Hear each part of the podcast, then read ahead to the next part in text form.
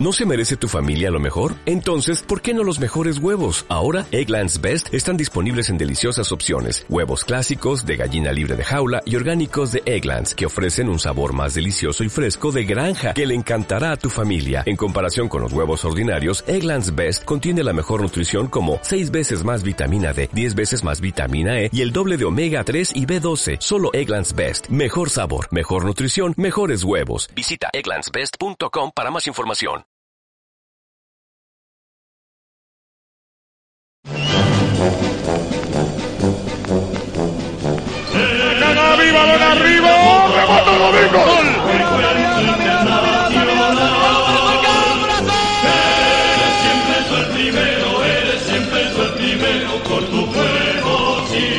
Igual. que si se cree y se trabaja, se puede.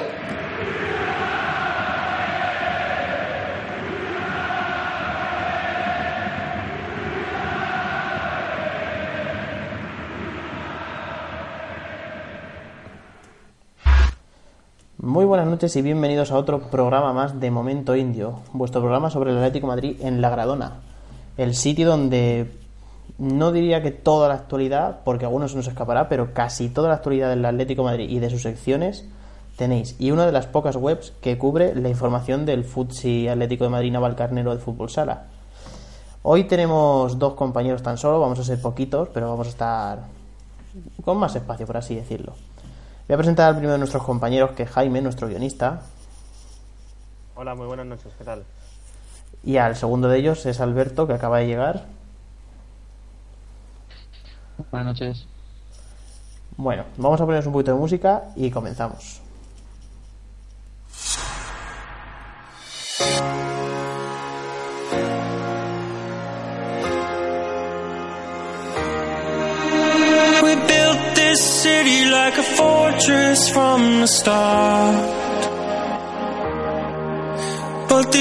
else can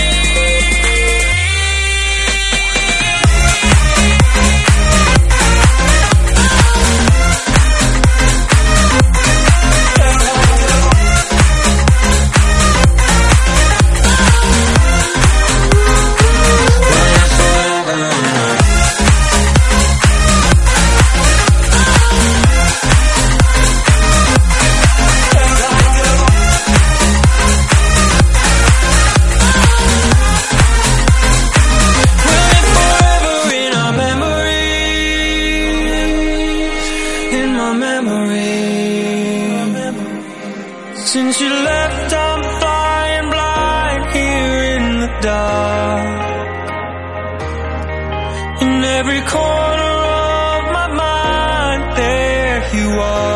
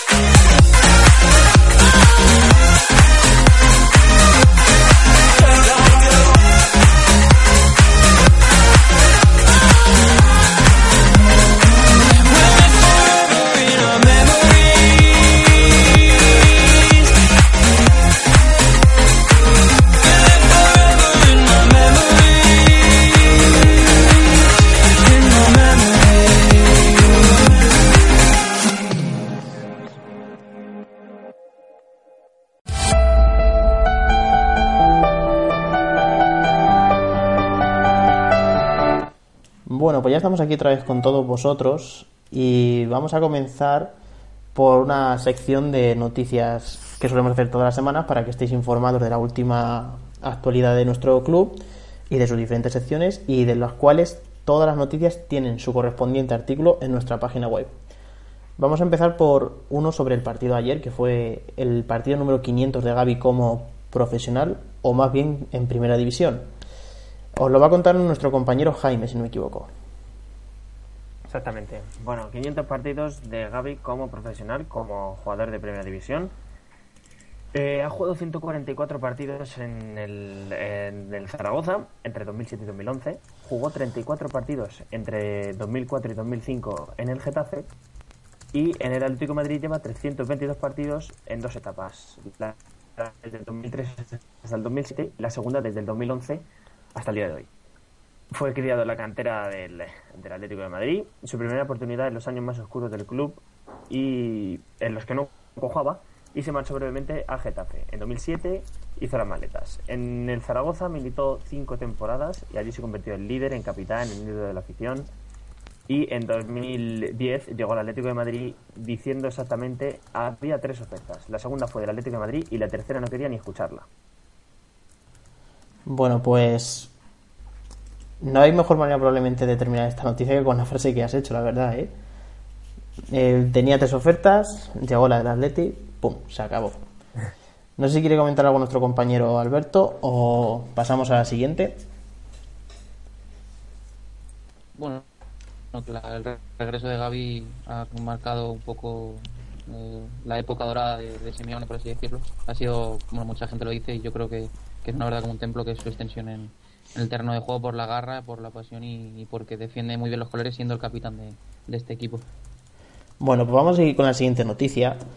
Esperamos que sean muchos partidos más de Gaby y sobre todo a este nivel que es increíble. La siguiente noticia es sobre Felipe Luis y os la va a contar nuestro compañero Alberto. Bueno, pues eh, aprovechando también el partido de ayer, Felipe se convierte en el brasileño con más partidos en liga con el Atlético de Madrid, superando a, su compatriota Donato, que alcanzó los 163. Eh, Felipe Luis llegó en verano del 2010 a- al conjunto del Manzanares. Eh, llegó, firmó con el Atlético de Madrid después de su grave lesión de, de peroné y, y no, tu- no pudo estrenarse hasta, hasta septiembre, hasta el 26 de septiembre de 2010 contra el Zaragoza, pero la verdad que el, el estreno que, que tuvo el brasileño fue, fue espectacular con, con una asistencia de gol y además victoria en el, en el Vicente Calderón con un partido soberbio de- del brasileño. Fantástico. Y no hay mejor momento para, para cumplir este dato histórico que teniendo en cuenta el momento de forma en el que vive, porque es que es que es bestial. Espectacular. Es que nos podríamos repetir una semana detrás de otra porque es que es increíble. Mira, como, como he leído esta mañana en Twitter, no sé de quién es, no recuerdo muy exactamente el tweet, eh, decía, venía a decir que es tan evidente lo- la temporada que está haciendo Felipe que es que ya es eh, aburrido decirlo, ¿no? Está repitiéndose siempre, ¿no? Yo creo que ya salta a la vista que no tenemos que estar diciendo, oye, mira, fijaros en Felipe que está haciendo una... No, es que destaca por el, el solo, ya demuestra todo lo que nosotros decimos. Sí, o sea, es que cuando tú, cuando nosotros vemos un partido del club, o sea, del Atleti, eh, al final del partido, o sea, piensas a ver qué artículos puedo sacar, qué jugador lo ha hecho muy bien, sobre qué jugador puedo escribir, y es que después de cada partido siempre lo pienso, es que se merece que hablemos de Felipe, es que podríamos hablar de él cada partido. Y es que, es que a mí me parece increíble el nivel que está. La verdad es que sí, está impresionante. Eh, bueno, vamos a seguir con la siguiente noticia. Eh, esta vez de mi turno y os voy a contar un poquito sobre el Atlético Madrid B y sobre el Atlético Madrid Féminas o femenino. Eh, sobre el Atlético Madrid femenino os traemos la noticia de que Andrea Pereira ha recibido la alta médica. Eh, la jugadora de 23 años ha recibido la alta médica tras sufrir un edem- edema óseo en el astrágalo del tobillo izquierdo. Ojo a la lesión que yo no sé ni lo que es el astrágalo. Si hay algún médico en la sala que lo diga, ¿eh? Eh, la central, este fin de semana, si no pasa nada y si Ángel Villacampa lo cree así, podrá debutar porque hasta ahora no ha recibido ningún minuto, ni en pretemporada ni en lo que llevamos de liga. Eh, y en principio está llamada a ser la central con Alexandra y que Mapi León vuelva a ser lateral izquierda, pero bueno, con el nivel que tiene ahora mismo no sabemos si, si esto será así. Eh, la siguiente noticia es sobre un amistoso que se ha jugado esta semana entre el Atlético Madrid B y el Atlético de Kolkata. Este partido se ha jugado en Los Ángeles de San Rafael, en Segovia. Eh, el club indio está haciendo la pretemporada aquí en España con Molina, el portero del Atlético como entrenador y el partido terminó con un resultado de 1 a 2 para el Atlético Madrid B. El gol del club indio lo marcó eh, Jumei, me imagino que se pronunciará así. Y los del Atlético Madrid B, que jugó con muchísimas rotaciones, los marcaron Robert y Zaka. Eh, y sobre ese partido poco se puede contar porque es que la verdad nos enteramos la mañana de ese día por un compañero en Twitter que nos lo contó, pero es que, o sea, no había información ni en el Twitter oficial del Atlético Cata ni en el del Atleti, no han sacado artículo en la página web, en ninguna de las dos. O sea, es como si hubiese sido un amistoso fantasma. Eh, bueno, eh, la última noticia sobre Atlético Madrid B, eh, os la vamos a contar sobre Eche Abacase, sobre este joven delantero que debutó con gol con Atlético Madrid B y que el pasado fin de semana no estaba disponible con no estaba disponible para el equipo de Oscar Fernández y es por el motivo de que, hasta, de que está convocado con la sub-20 uruguaya. Está convocado para jugar un cuadrangular que sirve de preparatorio para el sudamericano del próximo mes de enero que va a disputar la selección uruguaya con las demás clasificadas. Este cuadrangular lo juegan contra Qatar, Corea del Sur, Uruguay y Senegal y se juega íntegro en Qatar. En, en lo que va de competición, bueno, de competición de ese cuadrangular, Uruguay ha jugado dos partidos, ha ganado los dos. El primero 1-2 ante Qatar y el segundo 0-1 ante Corea del Sur. Y Nico Chapacase es, yo creo que es una de las estrellas del equipo sin ninguna duda. Mm, juega con el 10, que no es poca cosa. Eh, marcó el gol de la victoria ante Qatar, el segundo. Y ha marcado el único gol contra Corea del Sur, que también ha sido el de la victoria. Titular y 90 minutos completos en los dos partidos. Y a la selección uruguaya, que ya está clasificada para la final, le queda eh, jugar contra Senegal, que para ellos no, no sirve nada porque no ya están en la final y la posible final que está todavía definirse está todavía por definirse el rival. Y bueno, vamos a seguir con la siguiente noticia, que es sobre un problemita de la piñeta que nos lo va a contar, si no me equivoco, Alberto. Bueno, pues para, para seguir la rutina de, de este nuevo estadio, eh, ha, ha surgido el problema, según el, el propio Ayuntamiento de Madrid, eh, debido a la falta de movilidad. Es decir, eh, para acceder al estadio, no, no dentro del estadio, no al interior, sino a los exteriores, es decir, a los alrededores del, del estadio, existen varios problemas. El primero es el transporte privado, es decir, el coche o bueno, el autobús, que no es transporte privado, pero eh, es transporte de superficie, que los accesos que, que tiene el estadio eh, son son bastante limitados e incluso inexistentes. Y además eh, se crean bastantes problemas de tráfico y es, sería se montaría un caos eh, espectacular eh, alrededor de, del propio estadio.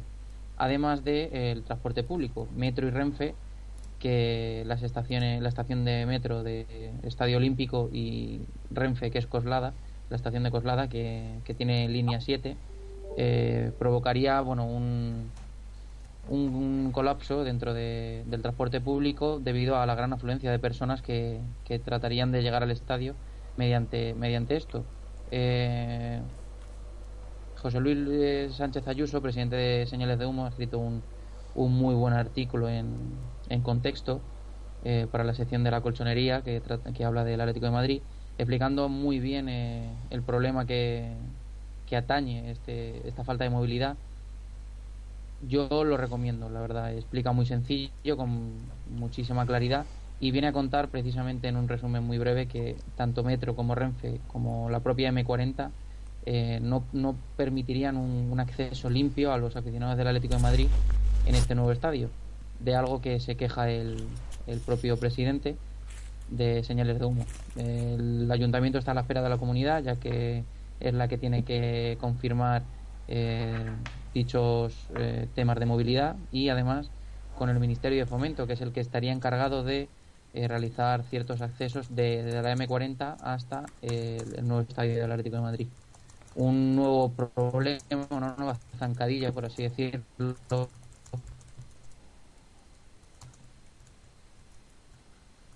en la que se ve envuelto el, el Atlético de Madrid debido a este nuevo estadio que de momento está en el aire y parece ser que a principios de agosto eh, no se podrá estrenar en Liga, al menos de momento. Veremos qué, qué va sucediendo y cómo, cómo evoluciona este, este asunto. Vale, dos cosas. La primera le vamos a mandar un saludo a nuestro compañero Fran de la redacción, que nos lo ha pedido por, por WhatsApp y bueno, el chaval es muy sentido y hay que mandarle el saludo porque si no se le caerá la lagrimilla, aunque lo mismo se le cae igualmente. escuchando. Sí, seguro que... Ya, ya está llorando, ya está llorando, ya está llorando. Pues sí, sí que está escuchando. Bueno, bueno. Bueno, y lo segundo, referente al, al tema que nos ha contado Alberto, es muy, muy recomendado ese artículo. Lo hemos leído esta mañana, lo hemos puesto en Twitter, porque es que se explica a la perfección algo que yo no sé si el club lo ha mirado. Es decir, no sé si se ha hecho un análisis sobre de dónde procede el público que va al Calderón. O sea, sobre de qué secciones o de qué barrios de Madrid acuden al Calderón, porque en función de esos barrios puedes pensar si está bien ubicado el nuevo estadio o no. A lo mejor no te merece la pena eh, cambiarte del Calderón allí, aunque tenga más, más capacidad, si lo que estás impidiendo es que la gente pueda ir al estadio. Y otra cosa de las que has comentado, en, cuanto al transporte público, el autobús no es como el metro. O sea, el metro pasa cada X hora, sí que tiene un límite de gente que puede entrar en el vagón, pero va seguro, no tiene atasco, por así decirlo. El autobús se mete a la M40 y con la cantidad de gente que pueda acudir al estadio, ahí se puede formar un atasco increíble. O sea, eso es algo para tener muy en cuenta también. Yo veo muy negro el futuro de, del estadio porque yo creo que el año que viene no nos vamos a poder ir a este, a este nuevo campo tal y como van las cosas. Y teniendo en cuenta que anteriormente ya hemos tenido varias fechas en las cuales eh, nos íbamos a cambiar y al final no. Hoy he visto un pantallazo de un artículo del Mundo que decía que en 2011 nos íbamos a ir al nuevo estadio. He visto del diario AS que en 2013 iba a ser la final de la Champions y que ese año estrenábamos el estadio. Y recientemente nos quitaron la final de la Champions de 2018. O sea, todo lo que rodea ese estadio es falto de transparencia y muy oscuro. A ver, no sé qué, qué opina nuestro compañero Jaime, aparte de estar pendiente de mis fallos. Sí, estoy pendiente de todo. Yo eh, siempre he dicho, excepto la última vez que hablamos del tema, que el cambio me parecía algo malo, ¿no? Por eso de abandonar el Calderón y tal. Y sobre todo, a ver, a mí me pilla muy bien este estadio, pero la gente de Madrid va, va más que yo. Yo solo hay uno y la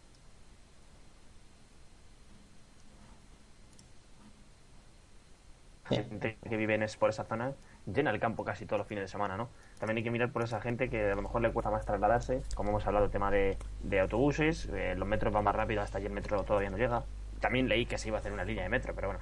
Pues eso, y si siguen, si, si siguen hablando de estos problemas, eh, el año que viene no estaremos ahí como dicen y a ver cuándo, vol- cuándo vamos, si es que vamos a este paso, porque Claro, porque es que... Además, el Pero problema es, es la línea 7. Eh, para los que vivimos en Madrid, bueno, a lo mejor vosotros no, no os movéis tanto en metro. Cuando venís a Madrid no os movéis tanto por por metro por distintas líneas, pero quien, quien utiliza la línea 7 o, la conoce, eh, los, los tiempos de, espera y, llegada del metro en esa línea son, son fatídicos. Es decir, eh, a lo mejor en la línea 1 sí que es cierto que tiene más tránsito, pero la línea 7 tampoco hay que dejarla. Es decir, no, no hay por qué abandonarla. Y la verdad que son tiempos de espera, sin exagerar, de, ocho, de cada minutos. Es decir, un día de partido, eh, según cuenta el propio José Luis Sánchez, eh, sí que es cierto que, que la estación de Estadio Olímpico tiene uno de los andenes más grandes, o el más grande de, de todo el metro. Pero claro, ¿de qué te sirve tener un gran andén para que luego la, eh, el tiempo de espera sea el mismo? Es decir, vas a acumular muchísima gente dentro de una estación para que espere tiempo, más tiempo del que debe y se van a, y se van a hacer aglomeraciones de personas. Dios no quiera que pasen cualquier desgracia, porque no es lo que estoy queriendo decir, pero eh, a juntar demasiadas personas dentro de una estación tampoco es algo eh, sano, por así decirlo, en cuanto a aglomeración, mucho, poco espacio, demasiada gente y eso en las salidas del estadio cuando finalicen los partidos eh, es un problema y sobre todo el, el tema que, que explica muy bien que es solo hay una estación de cercanías de Renfe que es Coslada, pero es que esta Coslada solo puedes acceder por metro, es decir, más gente al metro. No es como con el Calderón, que tienes pirámides un poco más para allá tienes Vale. eh, embajadores y luego ya tienes Atocha que está andando como a 20 minutos del estadio, más o menos. O incluso Marqués de Vadillo. O Marqués de Vadillo, que es el metro exactamente, que puedes cruzar al otro lado. Es decir, tienes varias posibilidades. Sin embargo, el Estadio Olímpico, bueno, eh, deja dudas en ese aspecto. Pero bueno, deja dudas en general. El proyecto, como has dicho tú, en 2011 íbamos a estar allí. eh, en 2013 iba a haber una final de Champions. En 2018 iba a haber una nueva final de Champions que finalmente se va a celebrar en, en Kiev. Mm, y transparencia poca. Es, es, bueno, un- una, una más de, de- del dúo que tenemos ahí en, en el palco, que bueno, pues a, cada, a cada paso que dan es tener Sí, siempre la duda, la sospecha de si viene algo más detrás o realmente es lo que hay. Entonces, bueno, Es lo que, es lo que, te- es lo que, es lo que acabas de decir tú, Alberto. O sea, es dar un paso y dentro de dos semanas damos siete para atrás. O sea, aquí, y como dices tú, yo creo que esto es- tiene que ver mu- mucho con la directiva que se han encabezonado de que tenemos que irnos, tenemos que irnos. Yo siempre he sido partidario de hacer obras en el Calderón. O sea, me digo al estar una temporada en otro estadio, que tampoco tenemos aquí en España estadios como para jugar, pero soy más partidario de hacer obras en el Calderón que se tengamos que estar un año sin jugar allí y volver luego más tarde porque eso se ha hecho en no Eh, de hecho San Mamés eh, mitad le cogieron de lo otro en Inglaterra se está haciendo así no Eh, Anfield ha sido ha sido ampliado el White Hart Lane también le van a ampliar Eh, una a comparativa. o sea es que no entiendo por qué aquí han encabezonado tanto en irnos Eh, una comparativa a decir. Ha dicho Alberto, hay un andén muy grande, pero el tiempo de espera de los metros es muy grande. ¿Para qué quieres un andén grande si no pasan por ahí muchos trenes?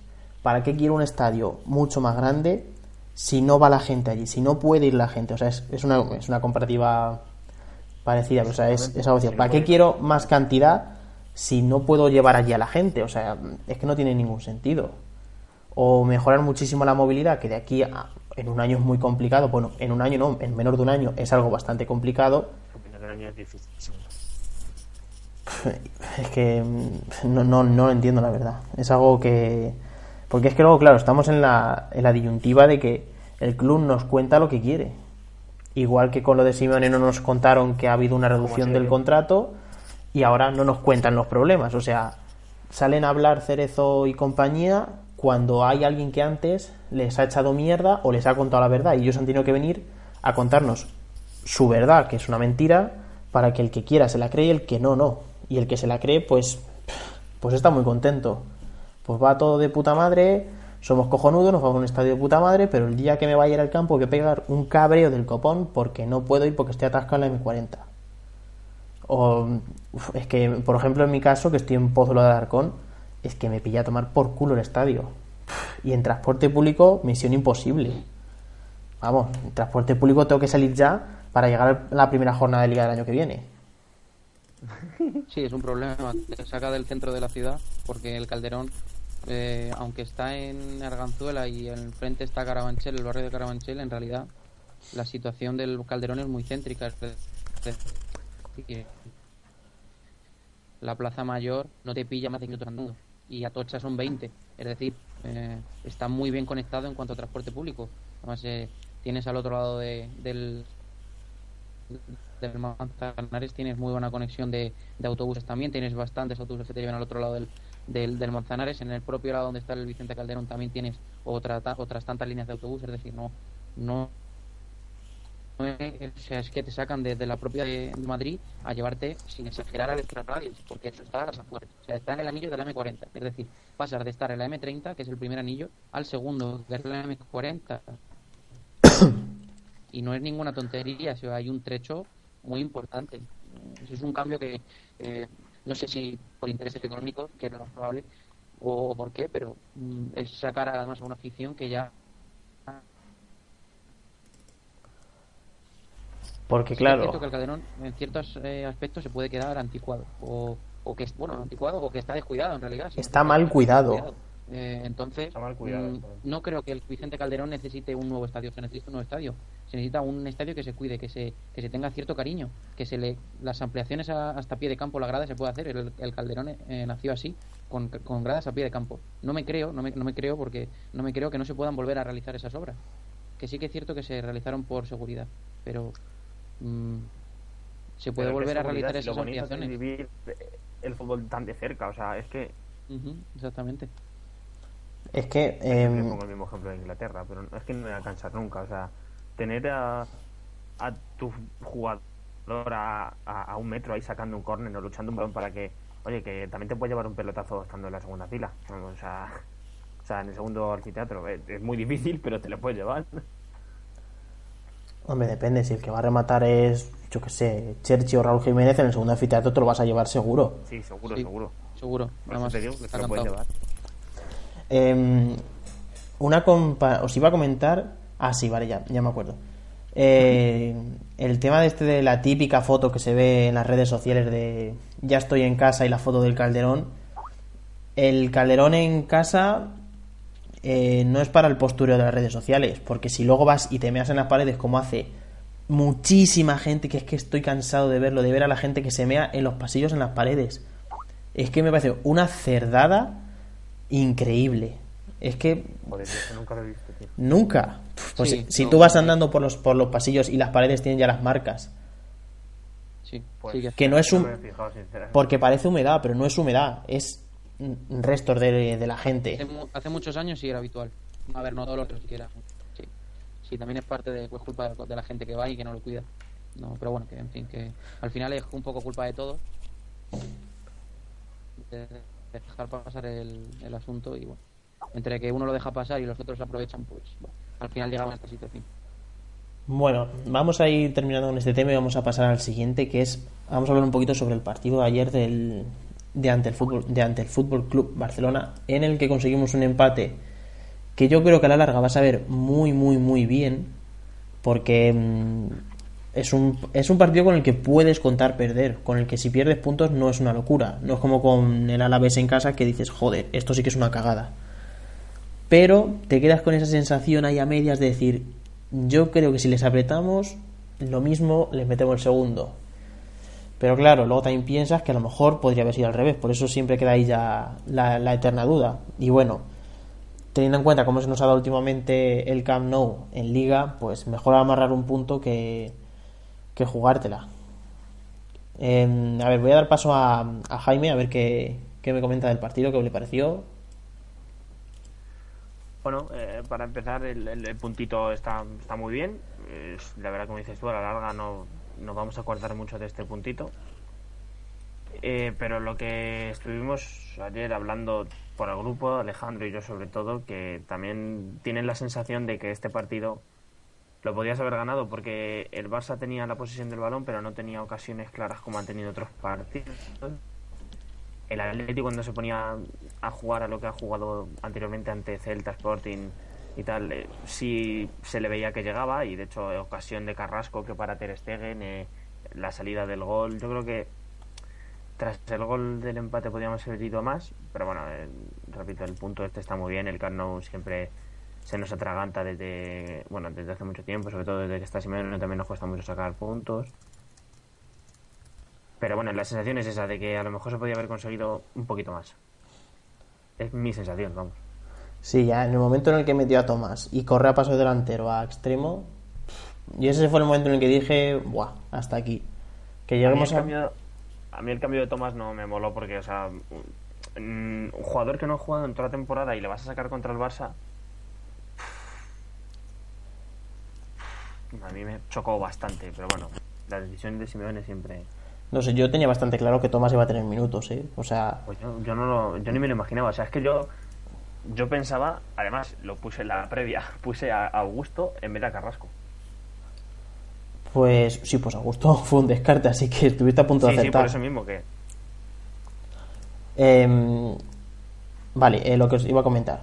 Eh, la temporada pasó, la temporada pasada ocurrió algo muy parecido con Thomas. No contaba, no contaba, no contaba. Llegó la Copa y empezó a tener minutos. Y al final acabó siendo una de las sustituciones en la final de la Champions. Yo viéndole que se quedaba siempre fuera y de repente entra en la convocatoria, para mí fue un mensaje claro de este tío lo necesito porque es, es muy físico y tiene mucho recorrido para un campo como el Camp Nou que voy a estar muy atrás y necesito gente que la conduzca. Y yo tuve la sensación de que de que iba a ser de que iba a tener minutos, no que fuese a ser clave evidentemente porque no le puedes pedir eso, pero sí que iba a tener minutos. Ahora lo que me esperaba es que cuando saliera se colocara en banda y mantuviera a, a Correa de Torres arriba. Cuando vi que lo metía en medio y Correa en banda con una línea de 5 dije, "Puf, ya hasta aquí, ya más ataque no le podemos pedir al Atleti. Eh, Alberto, ¿cómo viste tú el partido? ¿Qué te pareció? Pues la primera parte mm, a nivel defensivo casi perfecta. Eh, obviamente el, pequeño error de ajuste fue el gol de- del Barça, que fue además lo que más me molestó, no, sino más me, me dejó un poco descolocado fue que viniera de una jugada a balón parado, o sea, un momento de desconcentración en balón parado, algo que Simeone le da muchísima importancia y que probablemente eh, en el vestuario, en el descanso, eh, hablaron todos dentro de, del propio vestuario del Camp Nou. Luego en ataque, bueno, eh, se echó muy atrás el Atleti, sí que es cierto que bueno, el planteamiento es el habitual para, para Simeone, menos, menos en Champions en el año en la temporada pasada en el Camp Nou, que los 15 primeros minutos el Atlético de Madrid mordió al Barcelona, literalmente.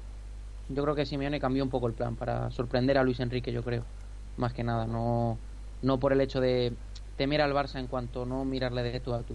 Eh, y la segunda parte yo creo que el Atlético Madrid sacó el plan eh, más o menos habitual, el, de combinaciones rápidas, un, control del balón eh, con poco poca duración, pero muy efectivo. Eh, Simeone lo dice siempre, que el, balón lo quiere en el momento justo para hacer daño. Él no quiere amasar el balón ah, sin ningún sentido. Eh, y yo creo que ayer el Atlético Madrid, la segunda parte, sumado al, al ni- nivel defensivo de, de Savic y, y Godín, que por cierto el montenegrino está a un nivel espectacular, eh, el Atlético Madrid hizo una segunda parte perfecta. Eh, La segunda parte fue, en cuanto a nivel táctico, fue perfecta. Luego los cambios salieron muy bien con, con Torres y Correa, que a los dos minutos cuajaron. Además, eh, certificaron que, que esa conexión que tiene el argentino con, con Torres es, es espectacular. Me recuerda mucho a, a Agüero y Torres en el, en el primer año y, y último de, Fernando, que se llevan muy bien, con muy buena conexión, con un, feeling muy, muy, importante. Y luego lo de, lo de me dejó un poco me dejó loco también como resultado no fue ambicioso que no es no es que no sea él pero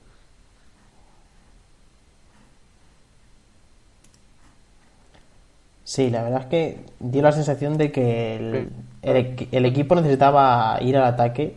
o sea, y seguimos que el- todavía ha perdido lo que llamamos de temporada que el año pasado a estas alturas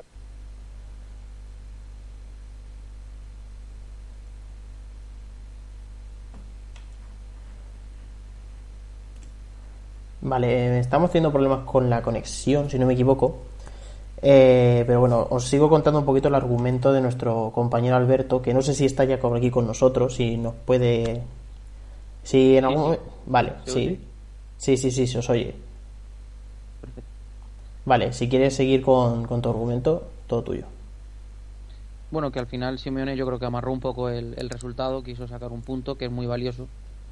Yo- yo- es lo que decía Jaime, también se te queda un poco la sensación de que el equipo podía haber incluso ganado si hubiera mordido un poco más, pero el resultado fue muy, para mi punto, desde mi punto de vista fue muy, muy positivo. El equipo sigue creciendo, sigue dándose sensación de solidez. Eh, el ataque va mejorando poco a poco. Era algo evidente que con el paso de los partidos iría mejorando. Y sobre todo crecer. Eh, creo que es lo más importante ahora mismo con un equipo que no se ha, no se ha renovado al 100%, pero que ha traído nuevas piezas, con un sistema nuevo de juego que está volviendo, que está implantando Simeone, que le está costando un poco al equipo, pero bueno, al fin, al fin y al cabo eh,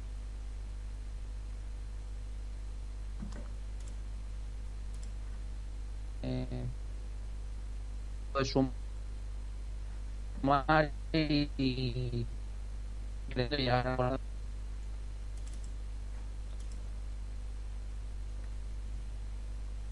Eh, vale. eh, estamos teniendo muchos problemas. Espero que no, que no volvamos a perder a nuestros compañeros. Eh, bueno, sí, lo que estábamos comentando. A mí lo que más me gusta de Simeone es que tanto esta temporada como la anterior, cuando hemos jugado contra el Fútbol Club Barcelona, hemos dejado de jugar al pelotazo cuando hemos tenido la pelota. O sea, cuando recuperamos el balón, sí que es cierto que jugamos defensivo, podríamos decirlo, aunque sea una manera de, de plantearle el partido al Barça. Eh, cuando tenemos la pelota, intentamos tocarla, tener la posesión, crear la jugada, no dar un pelotazo como hacíamos hace un par de años con, con Manchuki, que le pegábamos un pelotazo y a buscarse la vida. Y es que yo creo que al Barça se le hace más daño quitándole el balón. O sea, cuando tengas tú el balón, le haces más daño. Eh, teniendo tú la posesión, porque no tiene un jugador defensivo salvo Busquets. O sea, Iniesta y Rakitic pueden trabajar mucho, pero no tienen ese perfil defensivo que, por ejemplo, Busquets sí que tiene. Y ahí se les nota un montón, porque a la hora de crear balón, si no te presionan rápido, te dejan tocar bastante bien. Y al final les acabas haciendo daño. O sea, el Atleti tuvo un momento en la primera parte que tuvo un ratito la posesión muy pequeño, pero con dos o tres toques se plantaba rápido arriba y le creaba mucho peligro al Barça. Y cuando tienes jugadores arriba rápidos como Gamero y Griezmann, es lo que tienes que hacer. Eh, Jaime, eh, me parece que quieres comentar algo. Eh, no, solo te estaba diciendo eso, que sí es verdad que, que al Barcelona, cuando cuanto más daño le haces es quitándole el balón. No, o sea, eso está claro desde la época que, que empezó Guardiola con el tema de la posesión y tal, cuando el balón, cuando el Barça no tenía el balón, se volvía loco. Así que nada, o sea, yo creo que es, es eso, que si hubiésemos tenido ayer un poco más el balón, se hubiese ganado. O sea, yo tengo la sensación de que si hubiésemos ganado el partido. Pero como ha dicho Alberto, la sensación es esa, pero el punto es muy bueno, siendo el campo que es. Eh, vale, vamos a seguir con, con un tema que es sobre Augusto se quedó fuera, o sea, fue un descarte otra vez. Después de tener minutos en liga, todo el mundo decía que si no juega será o porque vas a tener minutos contra el PSV, no los tuvo. Bueno, pues a lo mejor es que los va a tener en liga, tampoco, le sacan el descanso y llega a Barcelona y tampoco vuelve a tener minutos. Un jugador que ha sido titular una vez contra el Leganés y que para mí lo hizo muy bien. Eh, no lo termino de entender tampoco. O sea, no sé qué pasa con Augusto. A ver, creo que pasar no pasa nada. O sea, que simplemente es un descarte porque no caben todos. Pero se me hace bastante extraño que no, que no esté teniendo más minutos. O sea, no sé, es que, para mí no es titular porque hay jugadores muy buenos por delante, pero tiene nivel de sobra para ser titular en este equipo. Sí. Didi Jaime. Mm, No estaba, te iba a dejar hablar, pero solo que estaba pensando a la vez que no hemos comentado eh, también otro, no tiene con Augusto, pero bueno, el partido de ayer de Saúl, pero bueno, luego si queréis lo comentamos, pero Augusto es verdad que sí, que tiene calidad suficiente para estar en, en el 11 prácticamente casi todo el fin de semana, pero ahora sí me mucho de estudiar los partidos y de sacar, elegir el 11 según el rival, así que todos los partidos Augusto no los podría jugar. Pero ayer a mí me sorprendió el, sobre todo el descarte, ¿no? Yo creo que iba a ser titular por el tema de, de tener el balón y tal, pero bueno. Supongo que, como con Thomas el año pasado, ¿no? A lo largo de la temporada.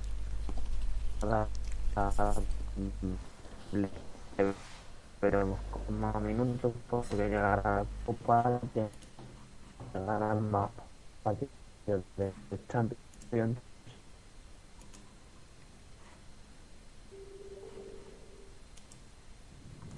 Eh, vale.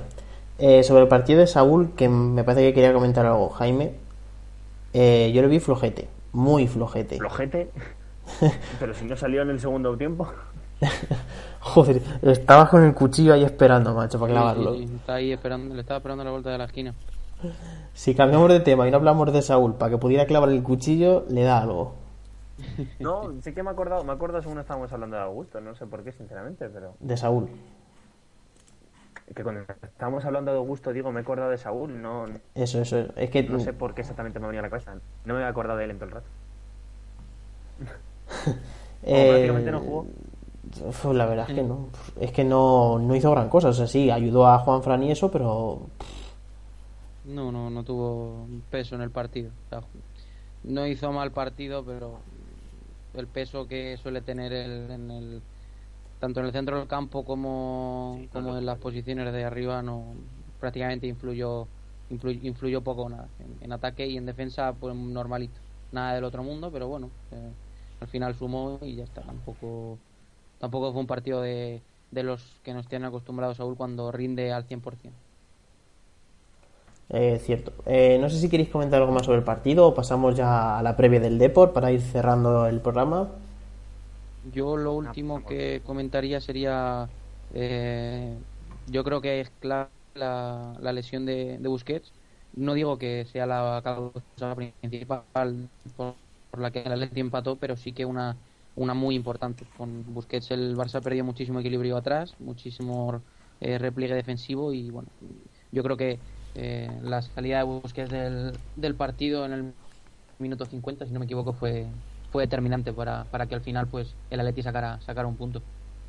Mm, Totalmente, yo lo veo, es que yo lo veo así, porque es que no iba a decir más, más importante que la de Messi, es complicado, pero es de los jugadores más importantes del Barça, sin ninguna duda. Por cómo se coloca, por la salida de balón que da y porque se adapta a lo que le pide el partido, al fin y al cabo. O sea, si tiene que meterse en los centrales para sacar el balón, lo hace. Si tiene que adelantarse para buscar una línea de pase, lo hace. Y siempre con un balón en corto o en largo sin ningún problema. O sea, es que me parece un jugador casi perfecto en cuanto a la salida de pelota. Totalmente de acuerdo. Bueno, pues vamos a pasar a hablar de la previa del Deportivo. Eh, partido que no tengo yo muy controlado los horarios, pero si no me equivoco es el domingo a las 4 y cuarto, ¿no? Correcto. Vale. Partido ante el Deportivo Vicente Calderón y horario premium, como no, para que nos vean nuestros amigos los chinos. Espero que estén pagando bien los derechos televisivos, porque vamos. Esto de tener que jugar. lo ven. Sí, sí, lo ven, claro. Sí, sí, sí. Pero lo ven por internet, que seguro que nos está escuchando Alejandro y nos acuerda. Cierto, sí. Aunque lo más chulo de todo es que luego la liga tiene que estar sacando comunicados justificándose que tenemos más audiencia que la Premier. Pero bueno, Bueno, sí, sí, hay que sacar un poco de pecho, ¿no? La mejor liga del mundo es lo que tiene. sí, totalmente. Los horarios, pensar en el aficionado, etc, etc, etc. La mejor liga del mundo. Sí, tampoco hace falta explicarlo, porque Efectivamente, lo sufrimos en nuestras carnes. sabemos entonces. Pues, lo que se explica es la parte de... Si se va, si se va a ir ya, si se va a ir ya, tranquilidad. No, no, no, no te creas que se va. No, no, no se va. No. Es, es que va a ganar las elecciones, ¿eh? Yo creo que no. Sí, lamentablemente. Si Pero tiene, bueno. tiene que tener el apoyo de los equipos y cada año les consigue más dinero por televisión y ningún equipo se queja, eso es porque los equipos tienen que estar de acuerdo. O sea, si ahora coges y te quejas por algo que no has hecho en todo este tiempo, algo no cuadra, ¿no? Se, está claro que, que ahí tiene que haber más algo más para que los equipos como el Betis o eh, la- Las Palmas, eh, equipos de mitad de tabla para abajo, por así decirlo, no, no den un, un golpe en la mesa. Pero bueno, eh, ganará otra vez y ya está, no es, no es nada, nada Eso. raro. Sí, porque- le volverán a votar y ya está. Sí, porque encima hay gente como el Betis que juega casi siempre un viernes o un lunes. O sea, putada increíble para aficionados. O sea, siempre un día que has tenido trabajo, que, has, que, era- que es laboral, y en horarios muy tarde, un lunes a las 9 de la noche, me parece que es. Bueno, yo no lo entiendo, pero es lo que hay. Em, sobre el partido, vamos a hablar. eh, si esperáis rotaciones, eh, a ver, quiero Jaime primero, luego Alberto.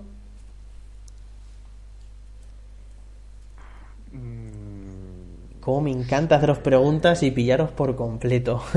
Pero me pillas, pero bien.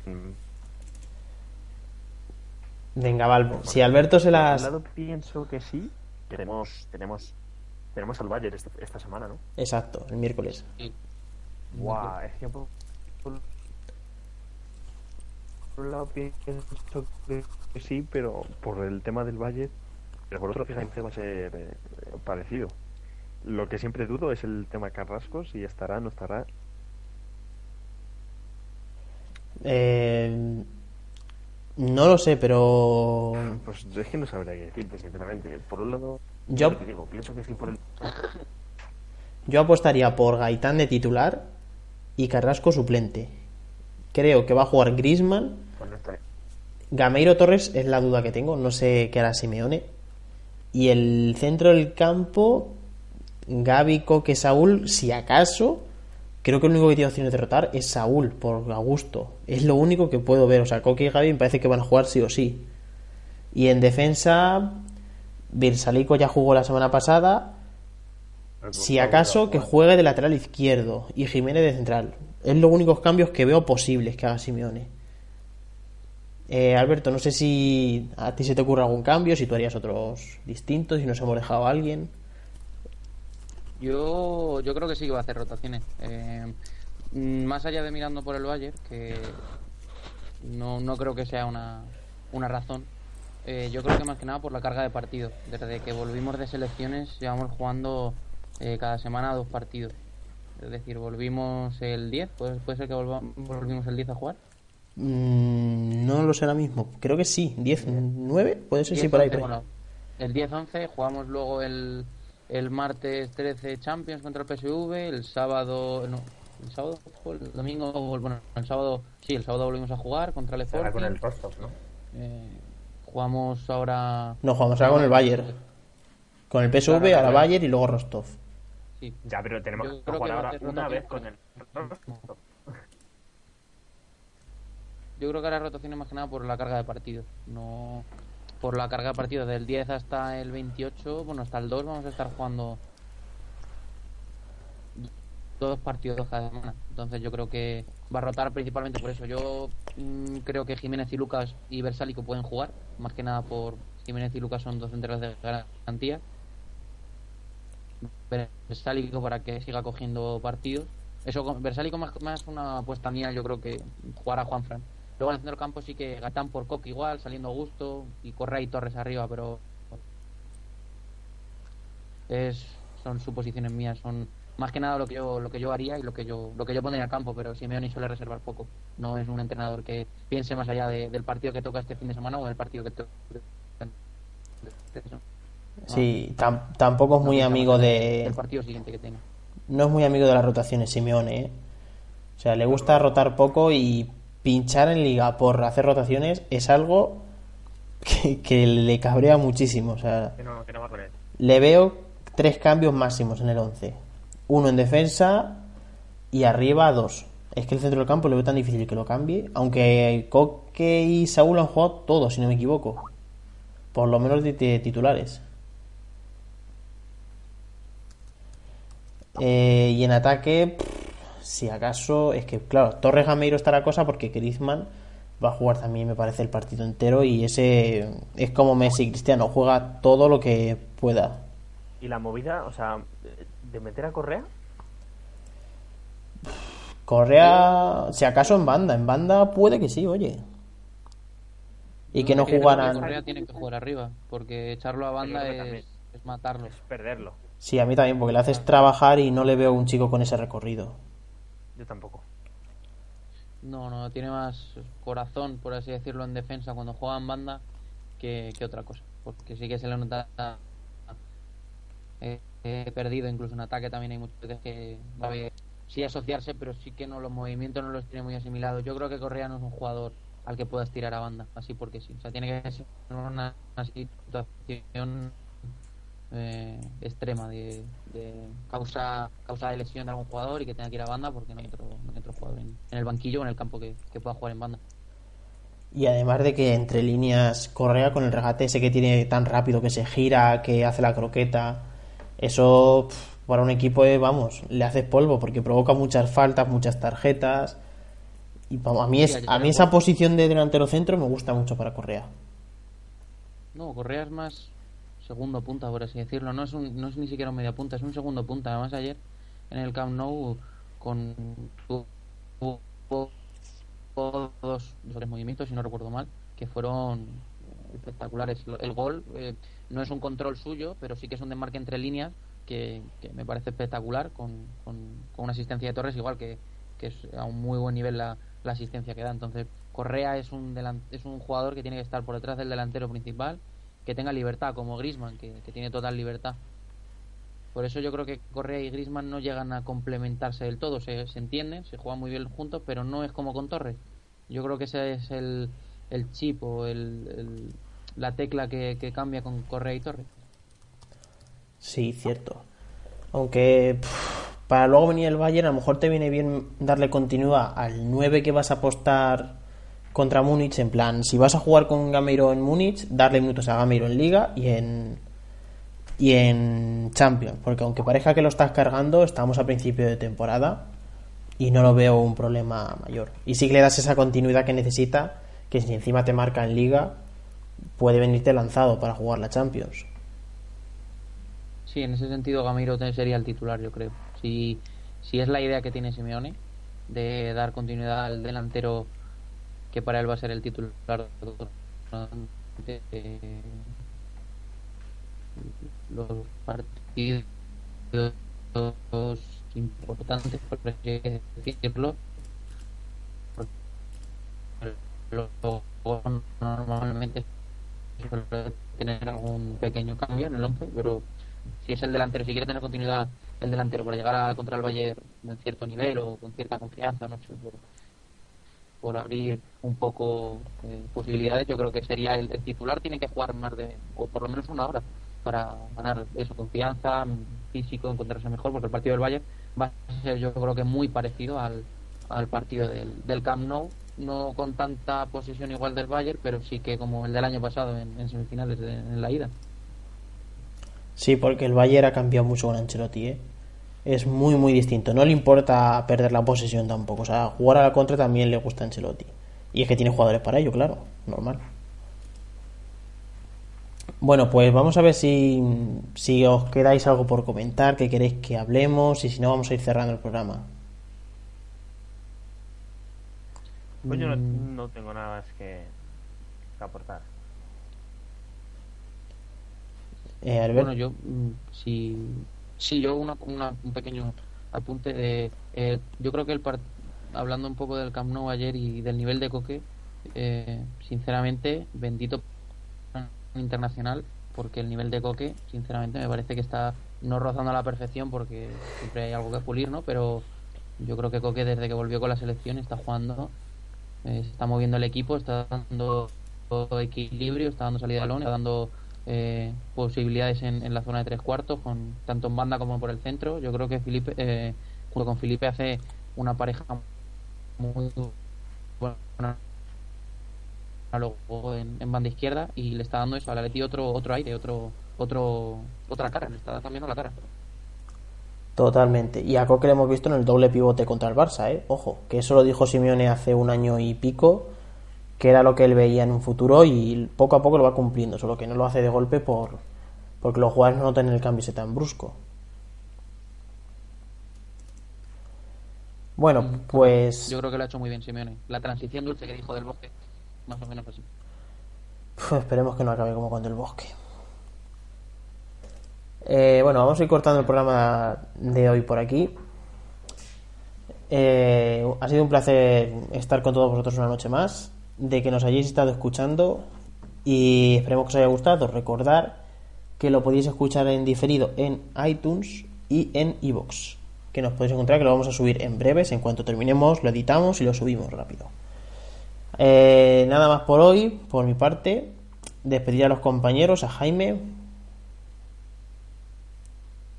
Bueno, muchas gracias de nuevo por contar conmigo y nos volvemos a escuchar en el próximo programa. Ya hay ganas. Eh, despedirnos también de Alberto, como no. Pues nada, muchas gracias, un, un placer estar aquí con vosotros y, y un saludo a, a Bea, que me ha pedido que me despida y la salude. Mm, vea. No, vale, una amiga. Sí, ya, ya, no me tienes que explicar nada. Eh, bueno, eh, nada más por hoy. Os vamos a dejar una canción antes de irnos y ya cortamos emisión. Un placer y Opa Atleti.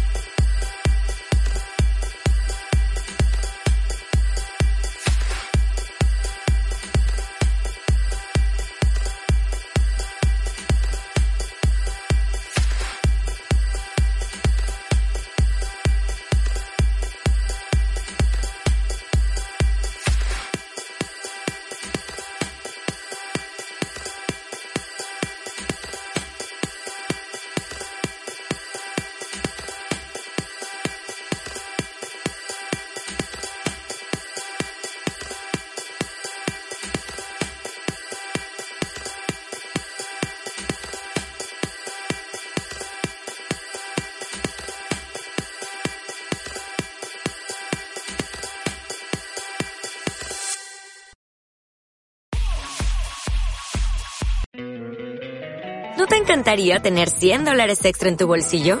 Haz que un experto bilingüe de TurboTax declare tus impuestos para el 31 de marzo y obtén 100 dólares de vuelta al instante. Porque no importa cuáles hayan sido tus logros del año pasado, TurboTax hace que cuenten. Obtén 100 dólares de vuelta y tus impuestos con 100% de precisión. Solo con Intuit TurboTax. Debes declarar para el 31 de marzo. Crédito solo aplicable al costo de la presentación federal con TurboTax Full Service. Oferta sujeta a cambios o cancelación en cualquier momento.